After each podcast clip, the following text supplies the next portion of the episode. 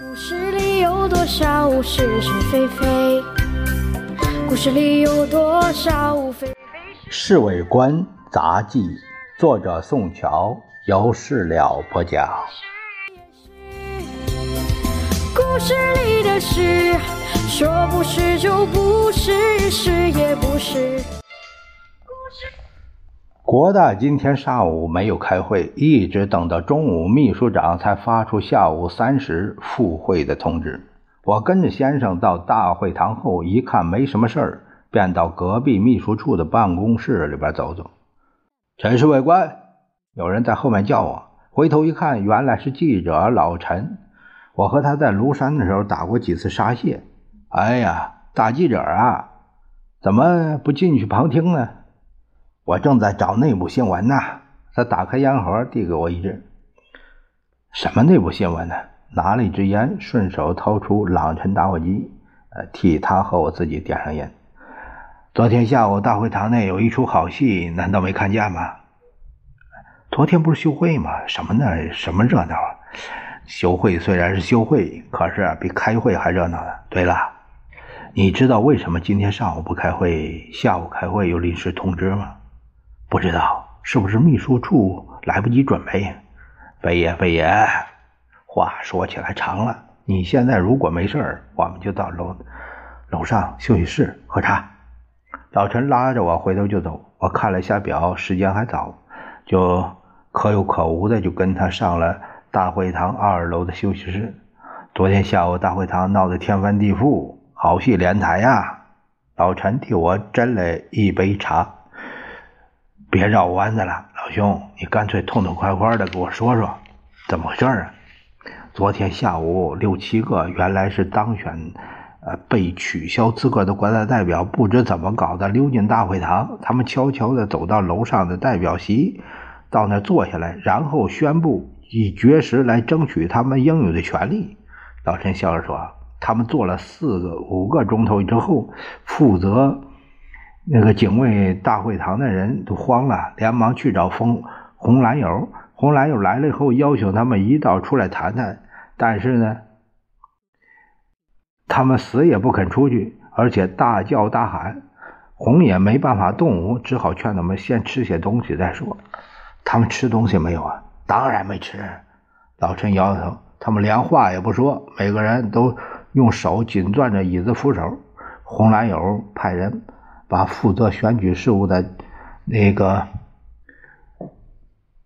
张立生，呃，张立生部长找来，就是，于是他们就是好说歹说劝了一番，结果还是没有用处。双方坚持到半夜十二点，张立生、红蓝友都感到不耐烦，一看没办法可想，派宪兵把这几个人抬出去了，送到中央医院，说是怕他们绝食发生意外。今天早上两个年纪大的。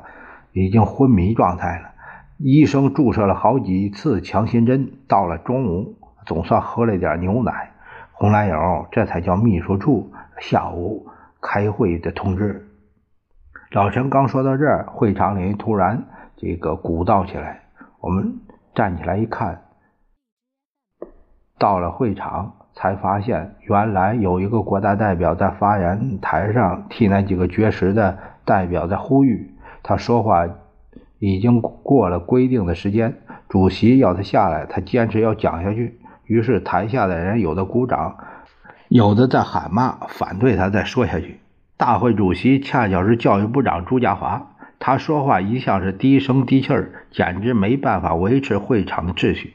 摄影记者们唯恐天下不乱，举着相机拼命地照这个紊乱的镜头。我偷偷望了先生一眼，他的脸一会儿红一会儿白，用手不断的摸下巴，大概已经满肚子都是气。他几次要站起来，又勉强坐了下来。到了后来，会场闹得越来越不像样，先生实在忍不住，不加思索的上了主席台。他从朱家华手里把扩音器抢过来，对着台下大喊：“你们大家要守秩序，不要再胡闹！你们大家是国大代表，怎么可以不遵守会场规则？”再胡闹，你们就没有资格当国家代表，听见没有？先生刚说话的时候，大家没注意，照样吵闹。等先生使劲的用维持秩序的木锤在桌子上敲了好几下。他们看清楚先生后，慢慢的安静下来。岂有此理！太不像话！先生气冲冲的走下了主席台。他走到自己的席次时，用双手叉着腰，站在那儿，向后面扫射了好几眼。朱家华战战兢兢，问大家还有什么意见发表。有一个坐在会场后边，呃，代表举起右手要求发言。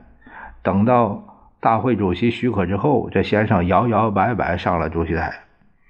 大家都静静地坐在那儿听他发言。这位先生站在发言台上，不慌不忙，先咳嗽好几声，又从口袋里拿个手绢呃，这个往上面吐了一口痰。